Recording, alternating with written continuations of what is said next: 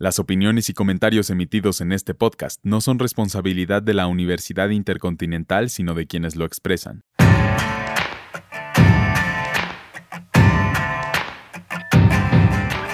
Hola, bienvenidos al Greek Podcast. Mi nombre es Gerardo Gómez y hoy hablaremos sobre el Festival Glastonbury del 2023, el cual se llevó a cabo del 21 al 25 de junio.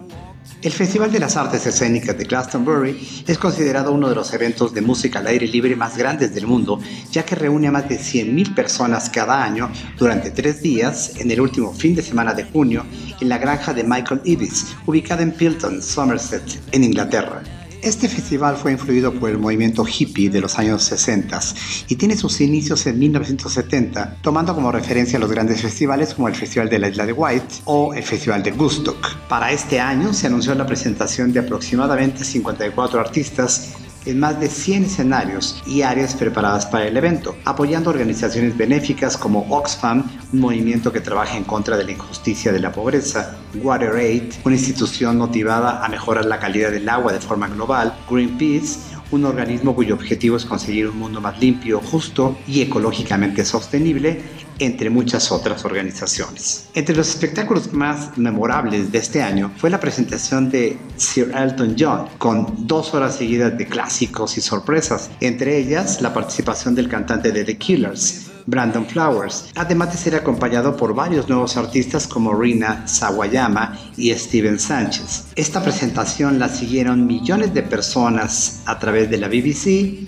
y estableció un nuevo récord para el festival. La cantante estadounidense Melissa Jefferson, mejor conocida como Lizzo, obtuvo la mejor audiencia el día sábado cantando sus éxitos Cause I Love You, Juice y Be Su gran energía fue acompañada por la audiencia quienes portaron ropa, pelucas y alas de hadas llenas de colores mientras bailaban y cantaban con ella. Durante su presentación agradeció firmemente a sus fanáticos por el gran apoyo a su carrera desde la primera vez que se presentó en el festival en el 2018. El dúo norteamericano Sparks se presentó por primera vez el día viernes cantando su nuevo álbum llamado The Girl Is Crying in Her Latte. Para su sorpresa y de los espectadores, fueron acompañados por la actriz Kate Blanchett bailando durante su presentación. La estrella pop Lana del Rey, apoyada con grandes bailarines y efectos visuales, impresionó a la audiencia cantando grandes canciones como Born to Die y Young and Beautiful, además de su nuevo álbum titulado Did You Know That There's a Tunnel Under Ocean Boulevard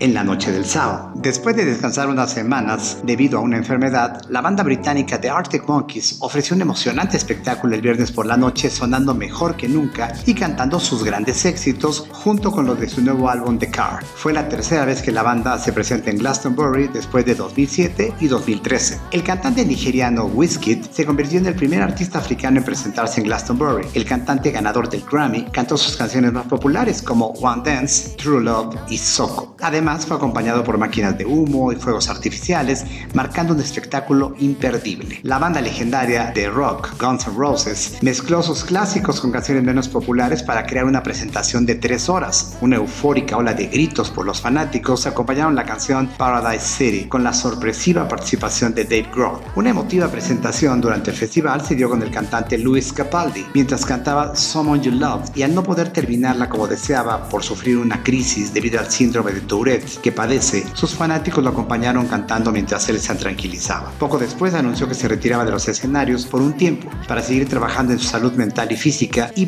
poder darle el espectáculo que sus fans merecen. Definitivamente este festival estuvo lleno de elementos llamativos, coloridos, emotivos y sobre todo memorables. El próximo evento se llevará a cabo del 26 al 30 de junio del 2024 y se espera que a lo largo de los siguientes meses se den a conocer los artistas que harán de este evento uno inolvidable. Muchas gracias por escuchar este capítulo. El guion estuvo a cargo de Sofía Cabrera y les recordamos que este es un proyecto institucional de la Universidad Intercontinental por parte de la Licenciatura en Comunicación Digital.